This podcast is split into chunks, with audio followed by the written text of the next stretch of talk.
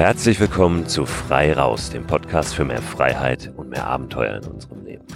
Mein Name ist Christoph Förster und ich muss euch gleich zu Beginn dieser Folge etwas beichten. Ich hatte vor einigen Tagen vollmundig angekündigt, dass es hier und heute ein Gespräch gibt mit Sophie und Roman Weber, der Tochter und dem Sohn des großen Abenteurers Rüdiger Neberg, der ja leider vor einigen Wochen verstorben ist.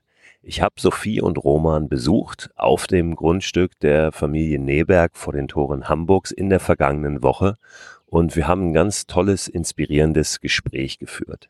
Dann bin ich direkt von dort weiter gedüst an die Nordsee, um von der Nordsee an die Ostsee zu wandern innerhalb eines Tages, was sehr, sehr anstrengend war, ähm, aber auch ein tolles Erlebnis, von dem ich an anderer Stelle nochmal ausführlicher berichte.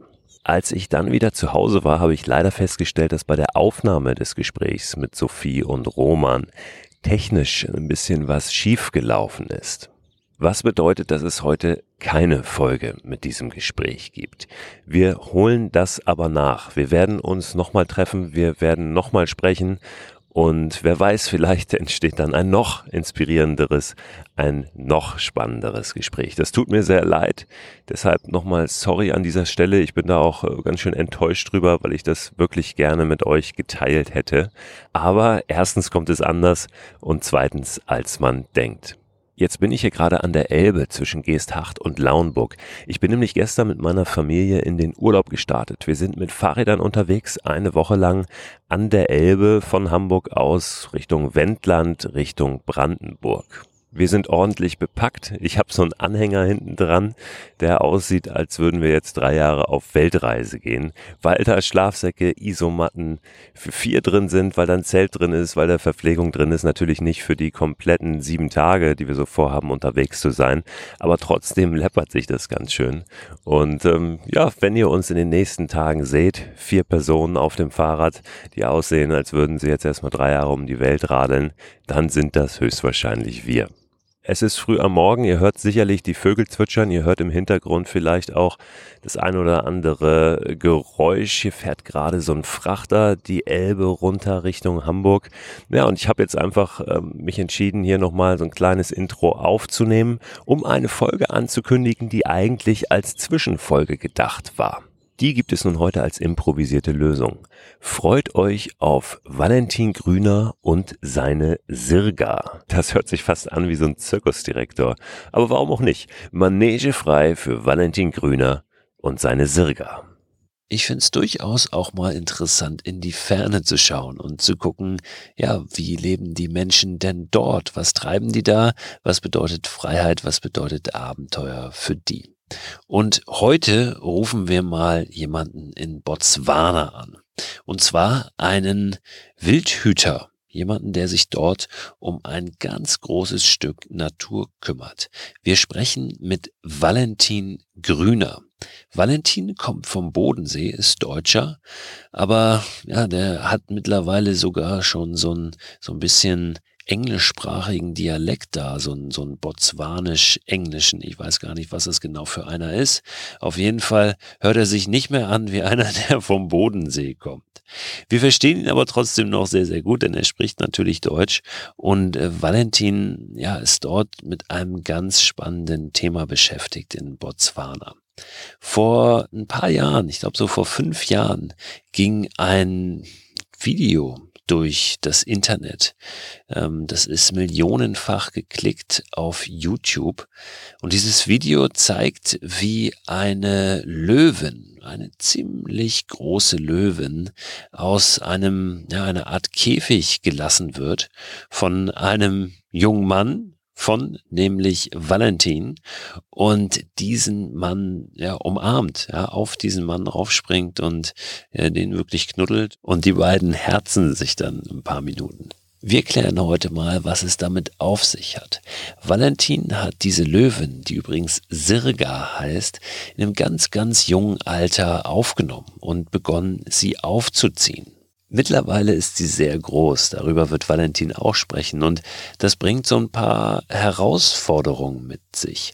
Unter anderem musste Valentin erstmal schauen, dass er ihr ein Gehege baut, damit sie überhaupt löwengerecht, artgerecht halbwegs leben kann. Und zwar ein Gehege, was richtig, richtig groß ist, logischerweise. Er hat mit ihr über Jahre stundenlange Spaziergänge gemacht.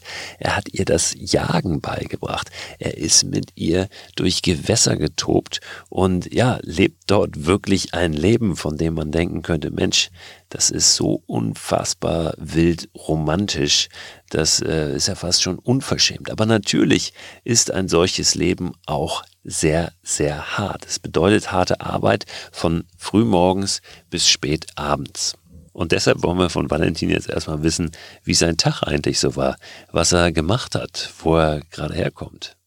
Ja, heute Morgen sind wir früh los hier und haben äh, Oryx-Antilopen in einem Reservat einfangen müssen. Die sind im Prinzip zu viele geworden, die Population ist zu dicht. Das macht dann die, die Natur, also die Vegetation kaputt und die haben wir jetzt lebendig gefangen heute mit einem Hubschrauber, dann in, in Trucks verladen und die werden jetzt in andere Reservate gefahren, wo es eben mehr Vegetation gibt, damit, damit sie hier nicht geschossen werden müssen. Ja, ich sitze gerade mitten in der Kalahari, wirklich so im, ja, im Nirgendwo. Also nächste Dorf, wo es einen Supermarkt gibt, ist so zweieinhalb Stunden Fahrt weg und ja, ganz im Südwesten von Botswana in Afrika. Ja, ich freue mich, dass wir heute sprechen, Valentin. Ich habe gerade schon in der Einleitung versucht zu beschreiben, was du so machst. Gibt es da eigentlich eine, eine richtige Berufsbezeichnung für? Was bist denn du da in Botswana? ja, es ist schwer zu sagen mit Beruf. Ich, ich habe meine eigene Firma, das heißt, ich, ich leite mein eigenes ähm, Business hier und alles dreht sich eigentlich um Naturschutz, Artenschutz und ähm, ja, meine, meine direkte Aufgabe hier ist, dass ich ein privates Naturschutzgebiet manage und auch teilweise besitze. Und ja, ich glaube, eine wirkliche so Job Description gibt es nicht so richtig für, für meine Arbeit. Ja, das habe ich mir schon fast gedacht, dass das ein bisschen schwierig ist mit der korrekten Berufsbezeichnung. Wie geht's denn eigentlich Sirga momentan? Siehst du die gerade jeden Tag? Ja, genau, Sirga sehe ich immer noch täglich. Die, der geht's gut. Wir haben jetzt endlich, nach, nach acht Jahren, die ich mit ihr verbracht habe, haben wir jetzt einen, einen Teil, oder das heißt Teil, in Deutschland wäre das ein riesiges Reservat, eigentlich ihr eigenes Reservat hier so umzäunt, dass Sirga eben nicht raus kann und in dem Fall keine Gefahr wird für irgendwelche Rinder in den abgelegenen Dörfern, die es irgendwo gibt, oder aber auch für Wildere, dass die eben nicht ohne weiteres zu ihr kommen ähm, dass er aber trotzdem eben ein schönes Leben hat, wie ein, wie ein wilder Löwe eigentlich auch, mit dem Unterschied, dass ich halt immer noch mal ab und zu vorbeikomme. Und ich sehe sie täglich eigentlich, im Moment sitzt sie noch hinter mir in einem Gehege, was heißt Gehege, ist so, eine, so groß wie ein Fußballfeld. Und ihre Gegend, in die sie aber jetzt regelmäßig reinspaziert mit mir, das ist 20 Quadratkilometer groß. Und da, da kann sie selber jagen. Es gibt genug Futter, was da auch lebt eben. Und im Moment gehe ich mit ihr spazieren, regelmäßig einmal die Woche damit sie die Gegend langsam kennenlernt. Wir waren jetzt so acht, neun Mal unterwegs erst. Das ist gerade vor kurzem erst fertig geworden. Und wir warten jetzt drauf, dass wir so ein Satellitenhalsband für sie kriegen. Und dann darf Sirga da draußen bleiben und, und so ihr eigenes Ding machen und wir können das am Computer verfolgen. Ich werde sie aber trotzdem jeden Tag noch sehen und nach ihr gucken und dafür sorgen, dass ihr gut geht. Wie bist du da gelandet in Botswana? Wie sah dein persönlicher Weg aus? Jetzt mal runtergebrochen.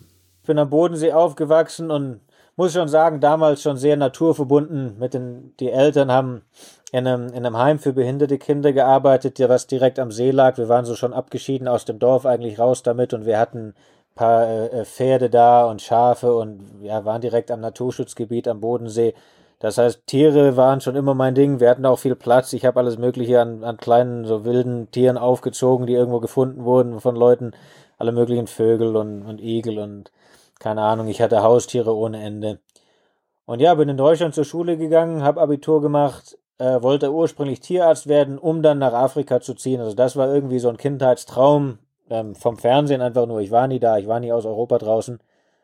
Und nach der Schule habe ich erstmal Geld gebraucht, bin nach Kanada, habe mir in Kanada ein Jahr lang in den Ölfeldern, in Ölsandfeldern äh, Geld verdient. Nicht, weil ich das irgendwie unterstützen wollte, aber weil ich Geld gebraucht habe und da haben sie gut bezahlt. Und ich war noch sehr jung, und dann hätte ich eigentlich das Geld gehabt, um zur Uni zu gehen und zu studieren. Und dann bin ich aber doch das erste Mal nach Afrika geflogen, auf so eine Art Auffangstation in Namibia. bin da dann eine Weile geblieben, habe da das ähm, Gästeprogramm mitgeleitet im Prinzip. Und danach habe ich mir gedacht, dass Tierarzt doch gar nicht so das ist, was ich eigentlich will, sondern dass es mehr um das ganze Naturschutzding geht. Und was man da genau studiert, war mir eigentlich nie klar. Und ich wollte unbedingt nach Afrika und habe mir dann wirklich im, im Internet einfach das südliche Afrika angeschaut und bin nach Botswana gezogen. Dann warst du in Botswana und wie bist du dann an Silga geraten? Hier die Idee war immer so mein eigenes ähm, irgendwie Camp zu bauen, im Naturschutz zu arbeiten, aber auch junge Leute von überall halt hinten hinzubringen, damit man so als Gäste und um ein bisschen Geld zu verdienen und um denen auch gleichzeitig über Naturschutz was beizubringen und einfach Leute, die die Outdoor lieben und mal ein Abenteuer haben wollen, die vorbeikommen können. Und ich habe die Möglichkeit dann gekriegt an einem anderen Reservat, was jemand anders gehört hat und der hat da schon seit längerer Zeit Raubkatzen eingefangen, die auf den Rinderfarmen Ärger machen. Und ich habe mich im Prinzip mit meinem Projekt dann um diese Raubkatzen gekümmert, weil die sich in den Gehegen vermehrt haben, was überhaupt nicht gewollt ist. Man will nicht, dass wir noch mehr von diesen Problemtieren machen, wo wir eh nicht schon wissen, wie, wo die hin können und solche Sachen. Und Sirga war ganz am Anfang, als ich da angefangen habe, eben noch eine von den Geburten, die da in Gefangenschaft passiert ist, bevor wir da irgendwie uns drum kümmern konnten, dass das nicht mehr so ist. Und die Mutter hat sie nicht gefüttert, da waren noch ein paar Geschwister dabei, die waren aber schon tot. Und Sirga wurde dann nicht mehr gefüttert und war nur so zehn Tage alt. Und also ist in so einem, in dieser Auffanganlage geboren, aber ihre Eltern waren ähm, noch wilde Löwen in der Kalahari, die von der Rinderfarm gefangen wurden. Und dann habe ich sie einfach mit der Hand aufgezogen. Dann, ja, und das war so ja, acht Jahre her jetzt. Musst du da nicht im wahrsten Sinne des Wortes tierisch aufpassen mit so einem großen Löwen ja mittlerweile? Was passiert denn, wenn die dich jetzt vor lauter Freude anspringen? Geht das doch überhaupt? Ja, mit Sirga, ich, ich muss schon aufpassen, also auf jeden Fall nicht wie ein Hund. Und klar wird, wird so ein Tier viel zu groß. Deshalb wollten wir auch nie damit, was damit zu tun haben mit dieser ganzen Tourismusgeschichte und ach, die Leute kommen vorbei und dürfen Löwe streicheln. Und das wollte ich nach Namibia eigentlich gar nicht mehr. Und Sirga ist dann aber eben passiert. Und ich habe dann gesagt, gut, dann ziehe ich die aber einfach auf und gucke halt, wie das geht. Und es ging nie darum, dass, dass die irgendwie äh, mein Streicheltier bleiben muss oder sowas. Und das hat sich einfach so entwickelt und heute ist sie riesig groß. Die wiegt also um die 180 Kilo wahrscheinlich im Moment.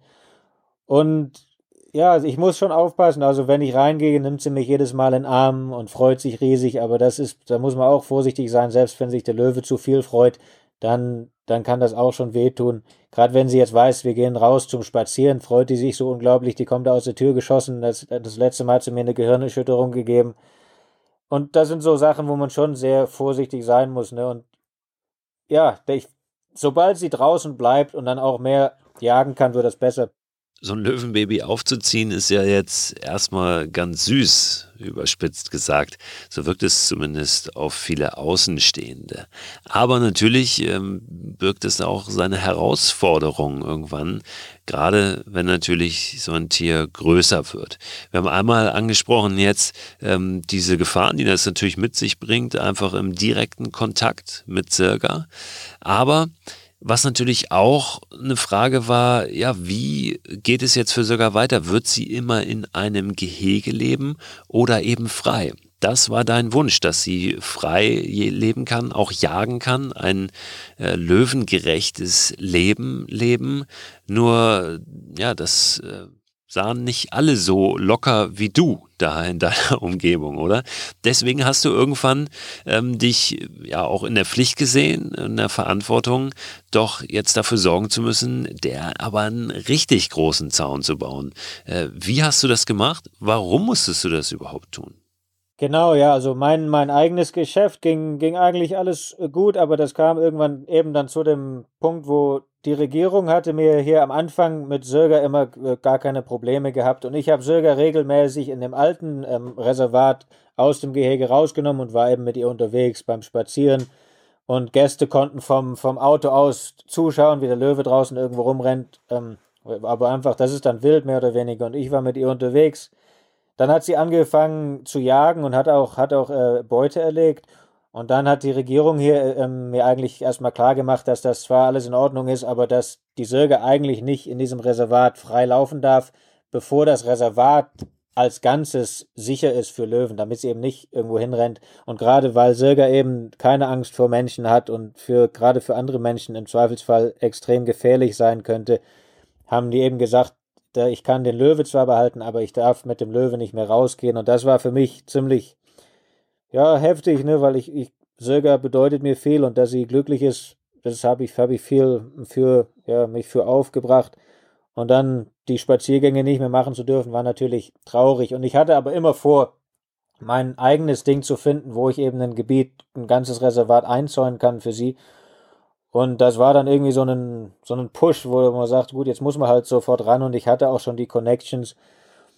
Ähm, und seitdem haben wir das angefangen und dann war finanziell das größte Problem. Der, der Zaun hat insgesamt so knappe Viertelmillionen Euro gekostet und ich glaube, um die 130, 140.000 Dollar haben wir dafür auch ähm, im Internet, ähm, an so Spendenseiten, haben wir eingesammelt für sie. Das hat auch jetzt geklappt.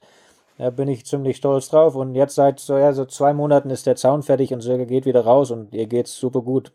Jetzt kümmerst du dich ja aber nicht nur um diese eingezäunte Fläche. Was für eine Fläche ist das, für die du dort verantwortlich bist? Wie groß ist die und Gibt es da auch frei lebende Löwen oder kommen da auch mal welche durch? Welche Tiere sind da unterwegs in dieser Ecke?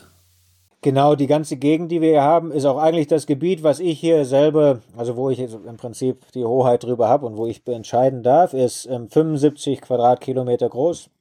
Und Sürgers Gegend ist eben 20 Quadratkilometer davon. Ich hätte gerne das Ganze auch eingezäunt, allerdings wäre dann der Zaun nochmal entsprechend teurer geworden. Und die 20 Quadratkilometer sind eigentlich ein, ein Löwenrevier. Das heißt, da, da kann sie frei leben und ihr geht super gut. Aber das heißt, wir schützen natürlich viele andere Tiere. Also es leben mehrere ähm, hunderte große Tierarten, also jetzt von den großen Antilopen, Elan-Antilopen, Oryx, ähm, Springböcke und Kuhantilopen und so weiter, die hier ganz natürlich eben rumrennen und leben. Gnus sind auch dabei und ein paar Zebras. Ähm, und dazu kommen viele andere Raubkatzen, einige Leoparden, die hier in dem Gebiet ansässig sind, viele, äh, viele, so vier, fünf Geparden im Moment, die wir regelmäßig sehen. Wilde Löwen kommen durch die Gegend und hatten sich ansässig gemacht vor kurzem. Zweimal jetzt einmal ein einziges Männchen und dann zwei Männchen. Allerdings gehen die Tiere dann doch auch aus unserem Gebiet wieder raus, weil ja das größere Teil nicht für, für jetzt die, die Raubtiere sicher eingezäunt ist. Und leider sind die zwei letzten Löwen im Park gewildert worden, so viel wir wissen. Die sind auf jeden Fall verschwunden und kurz danach wurde jemand erwischt mit zehn Löwen auf der anderen Seite von der Grenze hier in Südafrika. Zehn Löwen in, in Knochen hat er im Auto hinten drin gehabt, weil es da einen großen Markt für gibt und der Handel leider immer noch ähm, sehr boomt.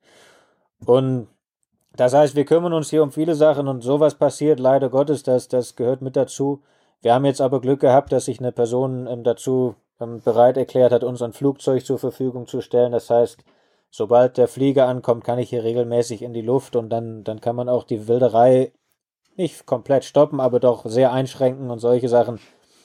Und ja, also man kümmert sich einfach um ein ganzes Naturreservat hier mit, mit sehr, sehr vielen Tieren und Zöger ist so eine Art Aushängeschild für uns, was hoffentlich dann auch hilft, Gäste zu bringen, dass wir auch ein bisschen Geld verdienen, weil da dann hakt dann doch immer einiges.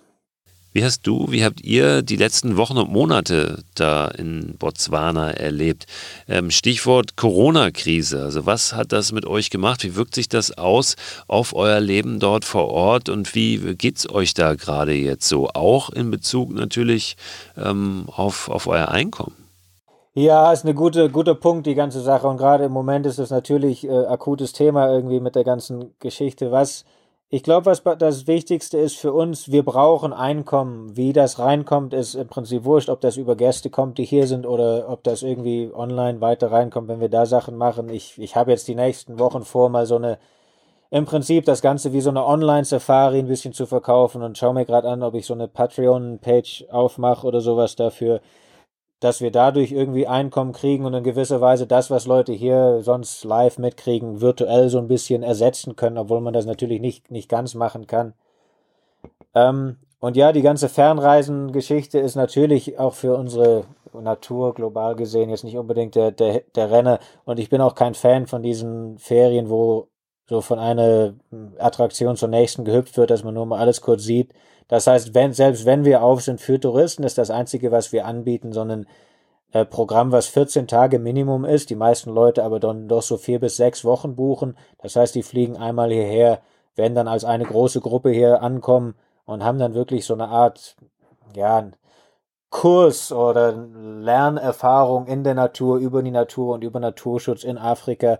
Und ich glaube, sowas kann man schon rechtfertigen, gerade weil die Menschen dann doch auch wirklich sich Wissen aneignen und, und die Sache verstehen zu lernen, anstatt nur mal kurz das Foto vom Elefant und vom Löwe zu machen und dann wieder zurückzufliegen.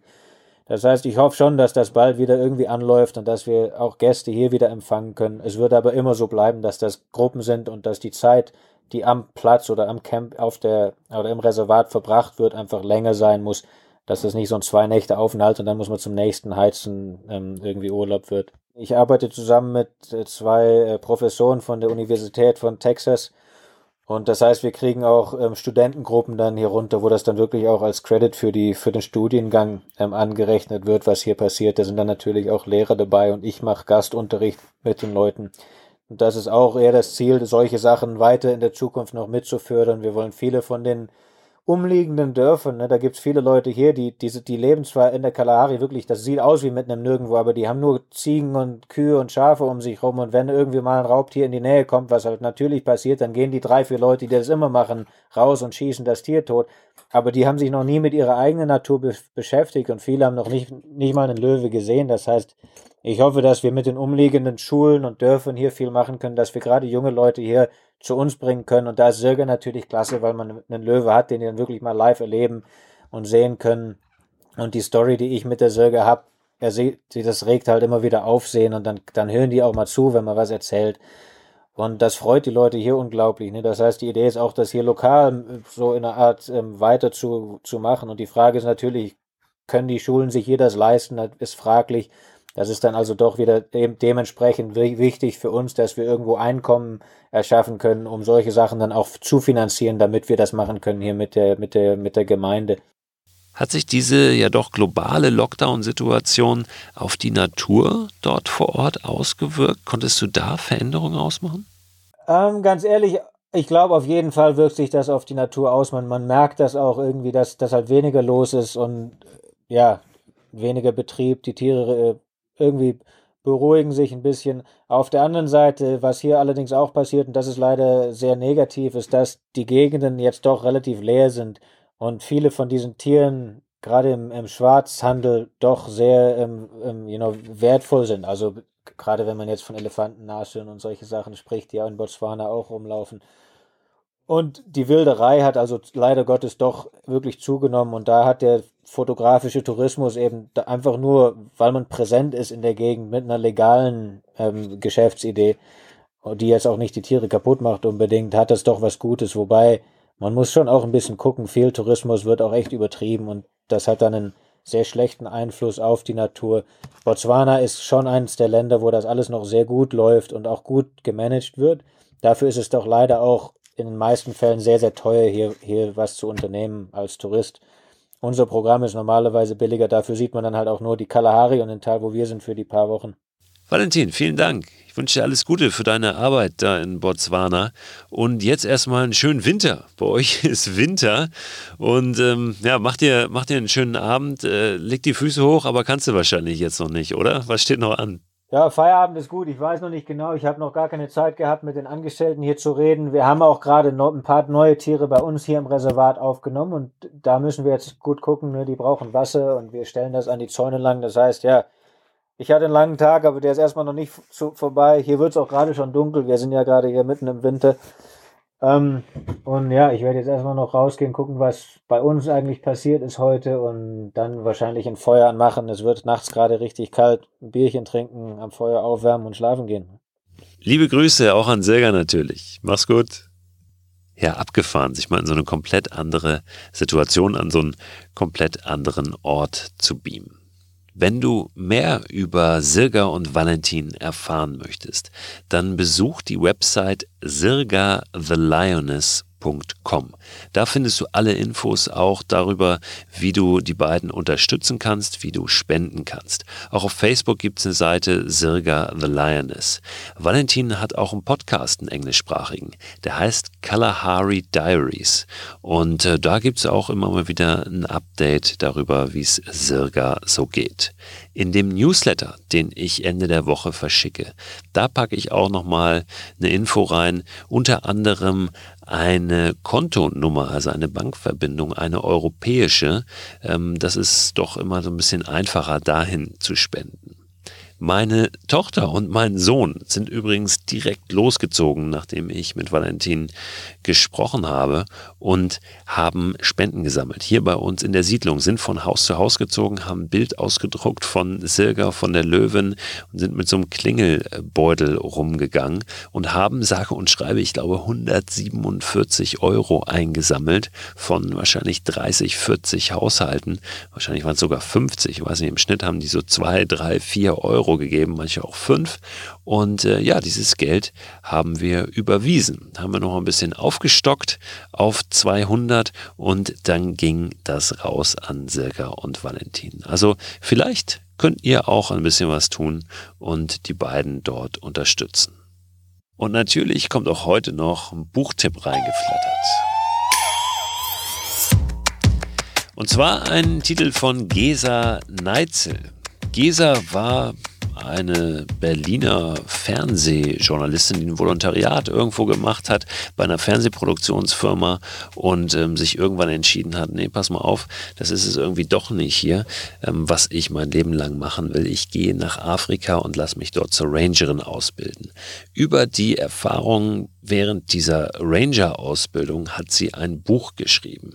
Das Buch heißt Frühstück mit Elefanten. Schaut euch das mal an. Frühstück mit Elefanten von Gesa Neitzel. Stand vor vier, fünf Jahren, als es erschienen ist, wochenlang auf der Spiegel Bestsellerliste. Ich selbst habe es nicht komplett gelesen, sondern immer nur mal wieder so reingelesen, habe aber von vielen gehört, dass sie es geradezu verschlungen haben, dass es sie sehr ähm, ja auch entführt hat, einfach in so eine andere, eine wunderschöne Welt. Und jetzt ist schon wieder der Punkt erreicht, an dem eine Freirausfolge endet. Das Schöne ist ja aber, es kommt immer eine neue und zwar schon am Donnerstag. Würde mich freuen, wenn du da wieder reinhörst.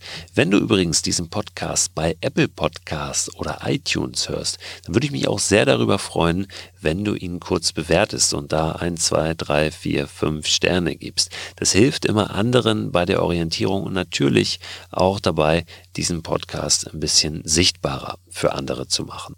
Wenn du Fragen an mich hast oder mir irgendetwas mitteilen möchtest, eine Geschichte erzählen möchtest, ein Thema vorschlagen möchtest, dann mach das gerne per E-Mail an freiraus.christophförster.com oder natürlich auch per WhatsApp-Sprachnachricht. Die Nummer findest du unter christophförster.com slash frei raus.